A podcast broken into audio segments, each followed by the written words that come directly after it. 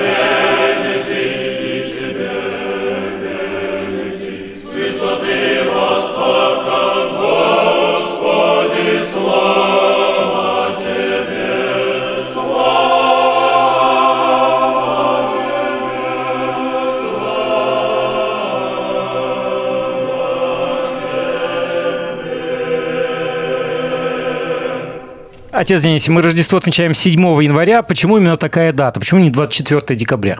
Знаете, только сегодня мне пришлось общаться с э, вашими коллегами в Трехгорном, и вот существует такое расхожее мнение. Католическое Рождество с 24 на 25 декабря. Но дело в том, что это маленечко безграмотно. В мире существует 15 православных церквей, равнозначных, автокефальных. Вот их самодостаточность не зависит от количества храмов, прихожан. И даже вот в диптихе, кто за кем идет, они больше соотносятся с древностью происхождения, а не со значимостью в православном мире. Так вот, я вам хочу сказать, что с нами вместе 7 января Рождество отмечают еще только три поместные церкви. Это сербская, грузинская и иерусалимская, хранительница всех святынь христианского Армянская? Мира. Она не входит в диптих э, православных церквей. Это у них несколько другое вероучение. Остальные православные, то есть это греки, болгары, румыны, они празднуют Рождество по западному календарю тоже 25 декабря. То есть неправильно говорить, это Рождество католическое, католическое, Рождество православное. Скорее всего, тут различается просто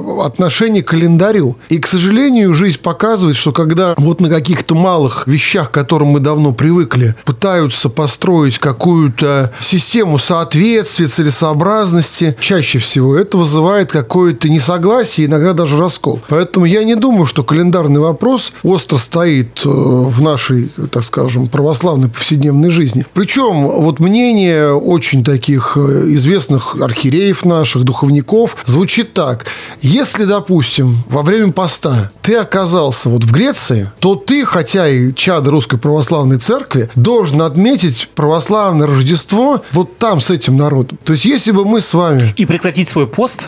Да, но потом, приехав, так скажем, уведомить о том наших духовников, вы священника, там, я архиерей, что у нас получилось вот так. Поэтому я не думаю, что это настолько важный вопрос, хотя, конечно же, большинство людей задают подают его с той точки зрения, что им хочется правильно соблюсти рождественский пост, а тут новогодние праздники, и вот как бы было хорошо. Я думаю, что здесь надо все-таки... Выбирать. Выбирать, что, что дороже, как. вера? И, да, и мы чада нашей русско-православной церкви. Но, тем не менее, можно сказать, что это разночтение по календарю, но это не разночтение по тому, когда Иисус родился. Вы знаете, вот э, это тоже одна из моих любимых тем. Давайте представим, как жили древние христиане. Ведь э, вообще, так скажем, технологии раньше не так быстро завоевывали мир, как сейчас. Если мы посмотрим с вами мобильный телефон 90-х годов или вспомним пейджер, у нас это вызовет такую широкую добрую улыбку. Да? В древности цивилизация развивалась не так стремительно. И если мы будем говорить, что евангелисты могли писать на каком-то, в лучшем случае, папирусе, а иногда это была просто какая-то глиняная, так скажем, доска, на которой да, это все потом обжигалось, то мы приходим к выводу. В древности первые христиане больше базировались на предании на том, что передается из уст в уста. И постепенно мы сейчас пришли к нашим всем гаджетам, к электронной книге, и сейчас мы можем смело говорить, что, скорее всего, Писание занимает 90%, а предание только 10%. Вот так вот поменялось все. И, конечно, когда мы смотрим труды церковных историков, учитывая первые источники, которые, так скажем, дошли до нас, а их ведь очень мало, то вот эти даты больше надо принимать на веру как учение церкви и не искать, наверное, здесь какой-то исторической справедливости. Единственное, что мы можем сказать, как правильно говорит наш владыка Викентий, вот буквально вчера в 31-м детском саду, мы в 31-м интернате мы презентовали новый наш грантовый проект «Интерактивный планетарий», и он, обращаясь к детям, сказал, а вот какой сейчас год? 2021 а от какого события? И несколько ребят сказал от Рождества Христова. То есть вот это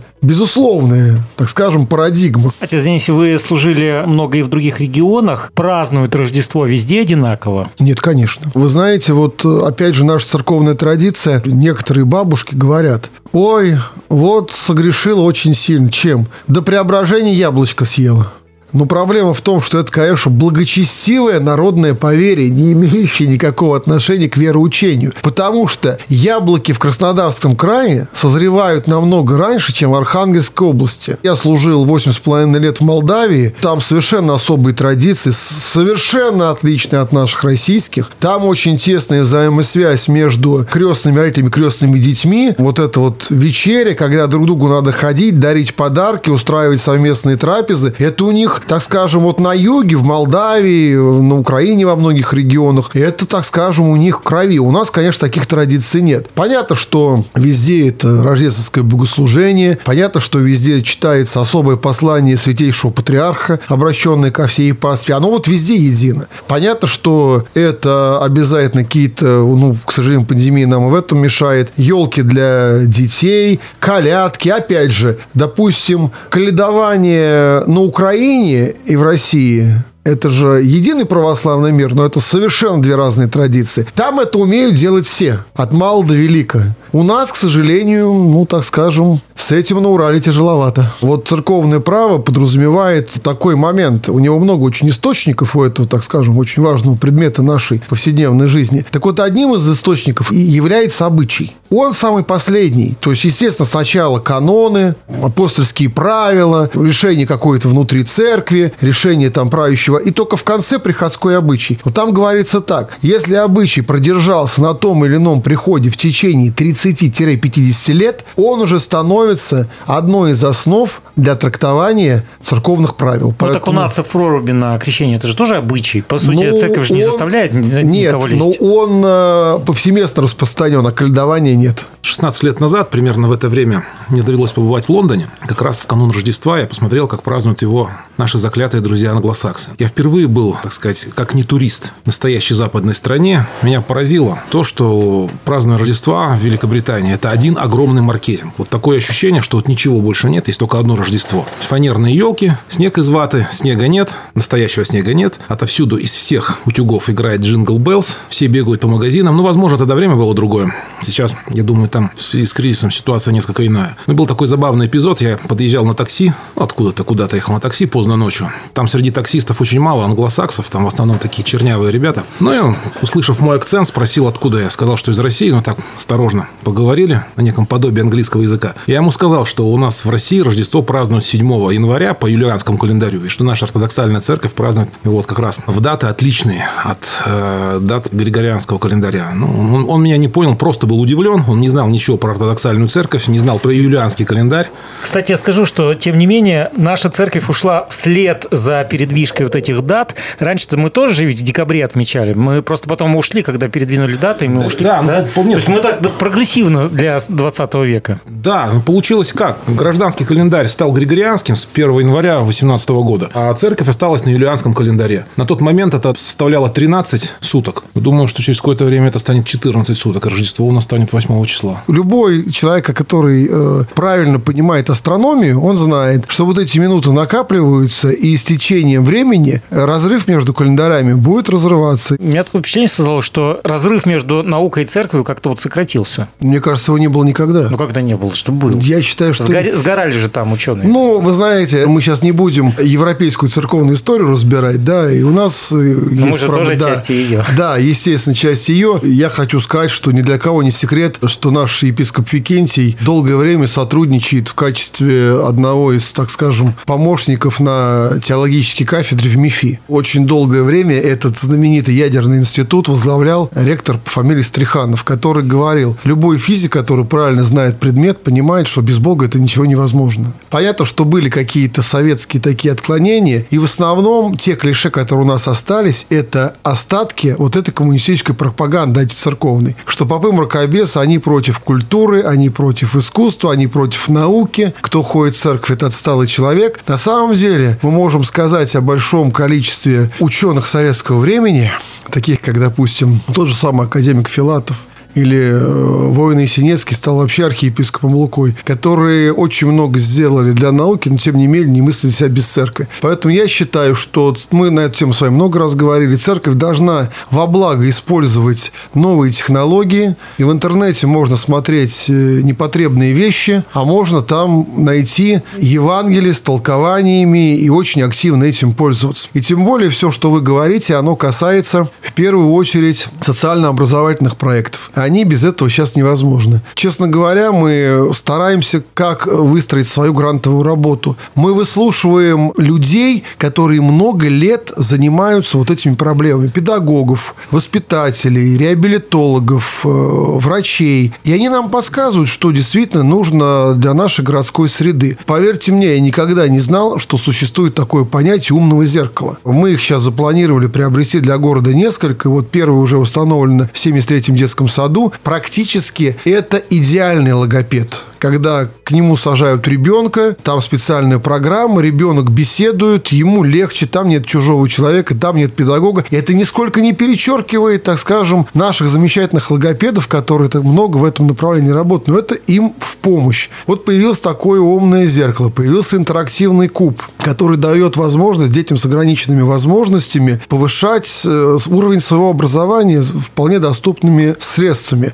Появился в православной школе интерактивный склад космодром, вот этот вот планетарий. Дай бог здоровья всем сотрудникам фонда президентских грантов, которые идут нам навстречу, принимают наши проекты. Да, конечно, там очень большой отсев, но тем не менее, вот мы сейчас опять э, на январский розыгрыш подали 7 проектов вместе с нашими всеми социальными партнерами из горно-заводского края. Ну, я думаю, ну хотя бы 4-то мы должны взять. Дословно.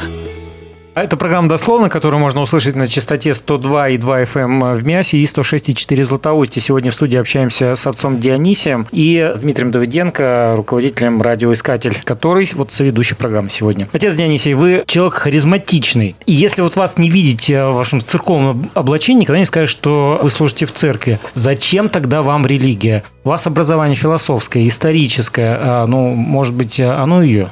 Да нет, вы что? Так скажем, я своей жизни без церкви не вижу. И вообще я считаю, история показывает, что все те священники, которые старались найти себя где-то в другой э, среде, уйти из церкви, мне кажется, никто хорошо не закончил. Потому что если Господь определил тебе именно этот путь, если в свое время духовник тебе подсказал, что это тебе нужно делать, ни в коем случае сойти нельзя. Но другое дело, что ведь священники есть совершенно разные. Есть батюшки, которым хорошо удаются образовательные проекты. У нас замечательная богословская школа. Есть известные протереи, профессора, которые, скажем, задают тон богословской науки всего православного мира. Есть, наоборот, священнослужители, которым очень хорошо удается социальное служение. Вот вы посмотрите, допустим, епископ Верейский Пантелеймон, это викарий святейшего патриарха Московского вся Кирилла, сколько сделано в Москве. Практически с помощью церковных программ, которые владыка сам вот придумал своими помощниками, нашел на них финансирование. Москва перестала сталкиваться с замерзшими на улице бомжами. Вот эти вот автобусы милосердия, которые ездят на всех вокзалах, собирают людей, кормят, помогают им находить там документы, восстанавливать. Это же большое дело. И есть священники, очень хорошие проповедники, которые могут выступать в медиапространстве. Есть уже новые батюшки-блогеры, которые общаются с молодежью. И я считаю, что у Бога все хорошо и все живо, если, так скажем, ты находишь, кроме богослужения, еще какую-то свою стезю, то надо, так скажем, приносить пользу церкви, своему местослужению и окружающим людям. Дмитрий, кстати, я вспомнил, сейчас ты говорил про маркетинг и Рождество. Как раз, по-моему, в Англии разгорелся скандал, когда один из батюшек сказал детям, что Санта-Клауса не существует, потому что это реклама Кока-Колы. Я не слышал такое. Отец Занеси, отношение церкви и ваш лично QR-кодам. Ведь если мы возьмем наш великий раскол в 17 веке, Почему он произошел? Вот если бы государство не вмешивалось в этот процесс, церковь бы потихонечку пришла к общему знаменателю, и все бы выправилось. Никакое исправление никаких богослужебных книг не вызвало бы такого народного недоверия и сопротивления – Тут как-то вот главное не навредить. Знаете, э, у меня складывается такое мнение, я вообще прислушиваюсь э, в этом вопросе к нашему президенту. Он говорит очень здравые вещи на эту тему. Лично я, как оказалось, переболел ковидом уже дважды. То есть первый раз тяжело, был в больнице, второй раз оказалось, что я его бессимптомно перенес на ногах. Вот это уже, так скажем, показали анализы. На сегодняшний день я сделал прививку. Естественно, у меня есть этот QR-код. Кстати, я нигде пока еще его не предъявлял, потому что, ну, торговые центры я практически, ну, я не посещаю, в кинотеатре я не хожу. Открытие театрального сезона в нашем замечательном драматическом театре «Амнибус» пришлось на тот момент, когда их еще не требовали. Поэтому мне как-то нигде не приходилось его показывать. Хорошо это или плохо? На эту тему можно очень много говорить. Но давайте смотреть так. Мы живем в эпоху цифровизации. Когда мы покупаем продукты в пятерочке, на каждом изделии есть этот QR-код. Но мы же их едим, мы же их употребляем, мы же не выбрасываем и не лишаем себя средств к пропитанию. Поэтому я не вижу в этом ничего греховного. Сегодня святейший патриарх Московский всея Руси Кирилл выступил на епархиальном собрании города Москвы, потому что глава нашей церкви одновременно является епархиальным архиереем столицы нашей Родины, как Викентий епархиальный архиерей Златоустовской епархии, Златоуста, а наш владыка митрополит Алексей епархиальный архиерей города Челябинск. И сегодня он сказал замечательные, четкие слова, позицию свою как представителя нашего церковного. QR-код и печать Антихриста – это разные вещи. Хорошо, что Государственная Дума сразу сказала, что религиозные объекты не будут затронуты предъявлением вот этих QR-кодов. Это очень мудрое решение, которое, так скажем, успокаивает народ. А на Украине уже требуют и в храмах. Владимир Познер в книге про Италию, кажется, высказался в том духе, что священники католической церкви в целом более образованы и интеллектуальны, чем православные. Согласны? Вы знаете, я, я вообще не люблю люди, делить людей на группы. Вот мне это очень непонятно. Люди, которые заканчивают один и тот же педагогический факультет, могут быть гениальными педагогами и могут быть статистами, которые всю жизнь сидят в школьной администрации. Да? Это ведь не зависит от того, какие были профессора и какой был вуз. Есть большое количество образованных священников среди православного духовенства. И поверьте, я видел священников католических, которые не могли объяснить элементарных вещей, потому что все-таки иногда ну, мы общаемся. А потом надо понимать, все-таки мы в большинстве своем православное духовенство живем со своим народом. То есть у нас православные приходы появляются там, в том числе и за рубежом, и в Западной Европе, в католическом окружении, где есть православные верующие. У католиков маленечко не так. Они стараются идти туда, где нет абсолютно никаких последователей их вероучения. И вот часто очень священник э, католический с, вот, с каким-то образованием приезжает, и поверьте, он выглядит смешно и порой делает очень много глупостей. Потому что, ну, проповедовать э, в Италии это одно, а проповедовать в Тунисе это совсем другое. Поэтому я бы не согласился, хотя я очень уважаю, так скажем, мэтры нашей журналистики, но я бы не стал обобщать. И если мы православных священников и православных наших философов вспомним, Лоскова, Бердя, да прочих, да, к ним же прислушивается весь западный богословский мир. Поэтому не согласен. Дословно.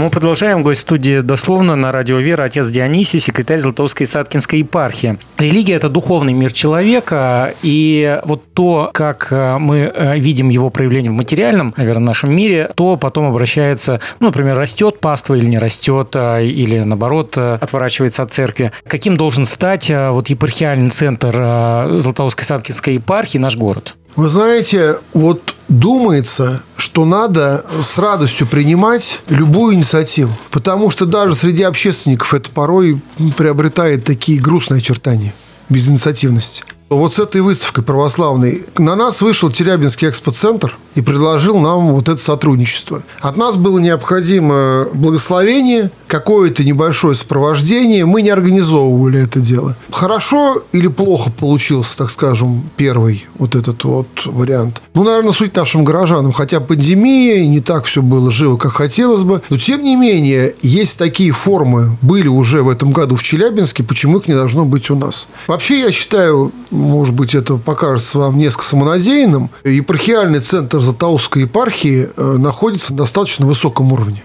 Единственное, что беспокоит правящего архиерея, епископа Викентия это и меня, недостаточное количество благоустроенных храмов. И мы об этом с вами говорили. У нас прекрасно построена социальная работа, у нас прекрасно построено взаимодействие с общественными организациями, у нас замечательные отношения с журналистами, построен новый епархиальный центр. Как-то бы привести в порядок храмы, там, где они намечены, достроить, и все-таки когда-то нам бы приступить к восстановлению Троицкого собора. Вот тогда я считаю, что мы бы стали достойнейшим православным центром. Церковь – это каноны, да, они, можно сказать, официально закреплены, им надо следовать и так далее. А насколько эти каноны мешают развиваться церкви? Вам не кажется, что сегодня уже растет то поколение, которое, может быть, хочет э, слушать не церковно-славянскую речь э, на службе, оно хочет, например, услышать рэп тот же самый, который, кстати, практикуется кое-какими батюшками? Мне сейчас говорят, э, священники-тиктокеры появились, да? Есть отец Константин. Я думаю, что еще вначале это всячески приветствуют.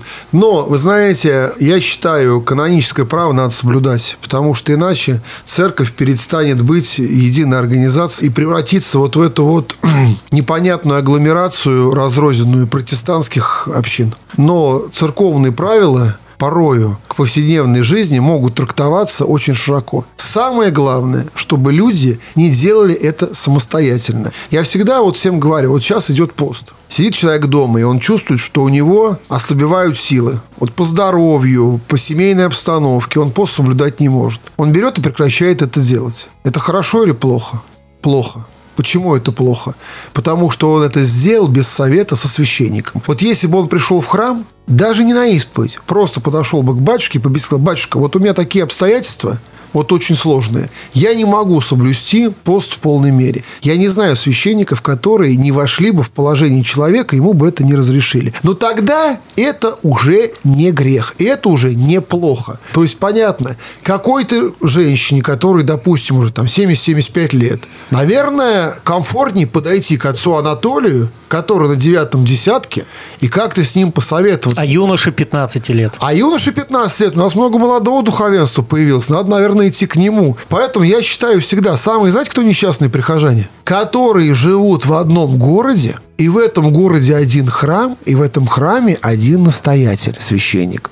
Вот это самые несчастные люди, потому что, ну, хотя бы надо двух батюшек в одном храме. Если тебе не подходит вот этот, ты не можешь ему исповедать. Надо подойти к другому. А с другой стороны, а надо ли нравиться пастве? Ведь э, вера – это не товар, который надо продавать, да? И вот смотрите, есть э, политика, а есть пиар. Пиар – это симулятор политики, ну, как мне кажется. И вера точно так же. Э, кто верит, он придет и так. И неважно, какой там Вы батюшка. знаете, ну, мы же должны понимать, что человек, он из плоти и крови. Он из нервов, из чувств чувств. Он же не робот, да? Вот у меня недавно совсем был случай. Пришел один новый руководитель силовой структуры в один из городов горно-заводского нашего края. Ну, понимаете, ну, очень все, так скажем, не здесь, не в Златоусте, очень все сложно началось. То есть он как-то высказался не так в отношении церкви, мы что-то не поняли. И чувствую, какое-то электричество зародилось такое отталкивающее. Но первым делом я постарался с ним встретиться. И знаете, когда я зашел к нему в кабинет, я был поражен. Я зашел и понял, что я нахожусь у себя дома.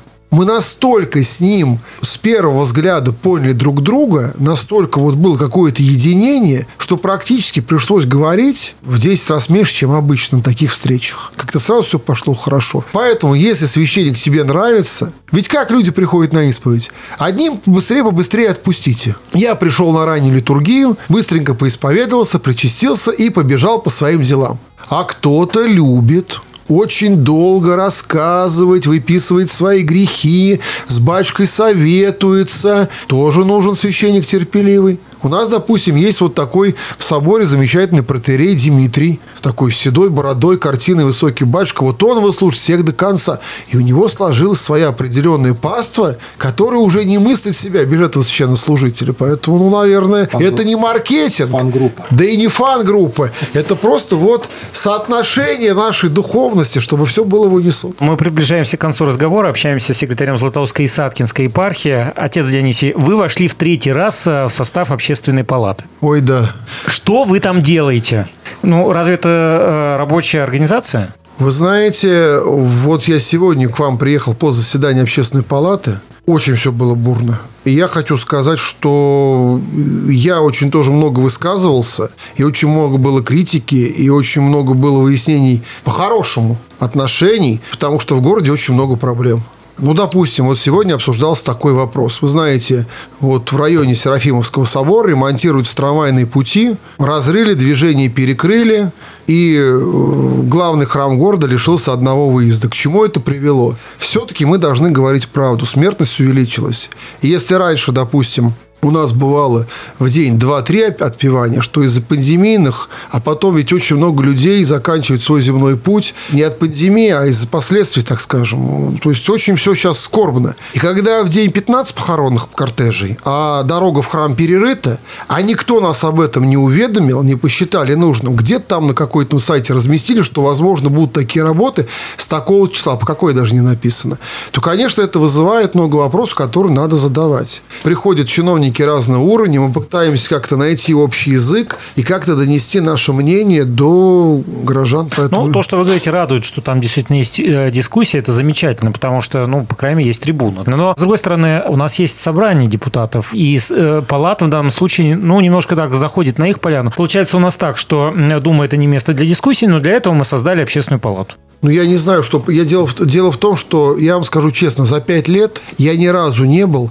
на заседании нашей городской думы городского собрания. Регулярно мы бываем на комиссиях, потому что приходится решать вопросы социальной поддержки, доступной среды, выделения помещений. Вот совсем недавно комиссии нашего городского собрания рассмотрели несколько вопросов ну, вопрос первый. Нам передан для размещения молитвенного дома закрытый детский сад в районе ЦУПа. Естественно, я ходил на комиссию и представлял, что мы там можем сделать. Нам предоставлено помещение, наконец, за нами закреплено. Мы благодарим, кстати, Максима Борисовича Пекарского, Алексея Муратовича Корякова, депутатов, которые нас поддержали для реабилитационного центра преображения. То есть, если мы там раньше были на таких птичьих правах, то теперь это уже наше постоянное место пребывания, где мы занимаемся уже давно с помощью волонтеров, психологов, наркологов, с алко- и наркозависимыми. Вот надо было быть на комиссии. Решался вопрос о продлении пользования здания приходского веселовки. То есть комиссии депутатские я посещаю регулярно. На собрании городском не был я ни разу. Поэтому мне сложно на эту тему говорить, есть там дискуссии или нет. Но в общественной палате порой она э, очень сильно разыгрывает. Батюшка, а давайте мы в новом году доделаем шахматный кружок. Через... Обязательно. Обязательно. Все мы сделаем, Отлично. шахматный кружок. Да. Я уверен, что нас впереди ждет 2022 год с очень большой напряженной работой. Готовьтесь. А, отец Дионисий, финальное слово. Вот уже совсем немного остается до Рождества. Ну, поздравьте аудиторию. Вы знаете, я всем желаю, чтобы Богомолоденец Христос всех защищал, даровал всем здравие, спасение, свою неоскудевающую помощь. Я призываю всех людей, без исключения, в рождественские дни постараться сделать как можно больше добрых дел. И вы знаете, с этой точки зрения пандемия дает нам замечательные дополнительные возможности. У нас нет вот, возможности помочь всем финансово. К сожалению, в основном волонтеры – люди небогатые. Но, тем не менее, мы знаем, что очень много людей на самоизоляции. И если мы пойдем и поможем какому-то нашему соседу-старику, которого даже не знаем, и здороваемся ли мы с ним в подъезде, большой, так скажем, вопрос, поможем принести ему продукты, поможем ему приобрести лекарства, приберем у него в квартире, то я думаю, Господь с удовольствием примет этот дар. И нас за это своей благостью всячески отблагодарит. Поэтому желаю всем помощи Божией, здравия, спасения еще раз, защиты от всех болезней, помогай нам Господь, и больше добрых дел. Спасибо, Господи. Коллектив программы дословно присоединяется к поздравлениям отца Дионисия. Друзья, до свидания. До свидания. Спасибо, Господи. Под занавес года Всемирная организация здравоохранения пообещала, что коронавирус может быть нынче усмирен дай бог. А про подкаст добавлю. Слушать нас можно не только в радиоэфире, но и записанные выпуски на подкаст-площадках. Ставьте лайки, рассказывайте о нас друзьям. Так голос дословно будет слышнее. Звукорежиссер Максим Гагарин и я, Алексей Казанцев, прощаемся до следующей недели. Пока-пока. Дословно.